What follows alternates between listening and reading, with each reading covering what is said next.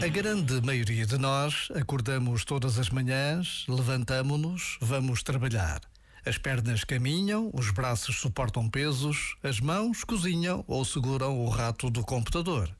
Sentamo-nos nos comboios, nos carros, no metro e regressamos a casa fatigados, por vezes quase desconsolados. Mas pode bastar um problema de saúde, uma questão no trabalho, para tudo se alterar.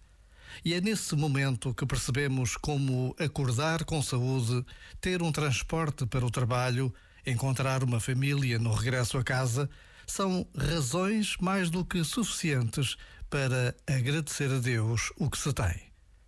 Já agora, vale a pena pensar nisto. Este momento está disponível em podcast no site e na app.